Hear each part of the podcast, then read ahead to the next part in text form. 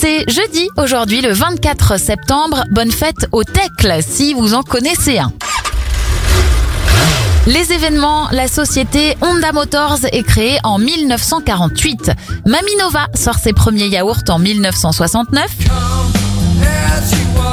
Nirvana publie son album Nevermind en 1991 et en 2000, les Français votent par référendum sur la durée du mandat présidentiel. Désormais, le président restera 5 ans à la tête de l'État contre 7 auparavant.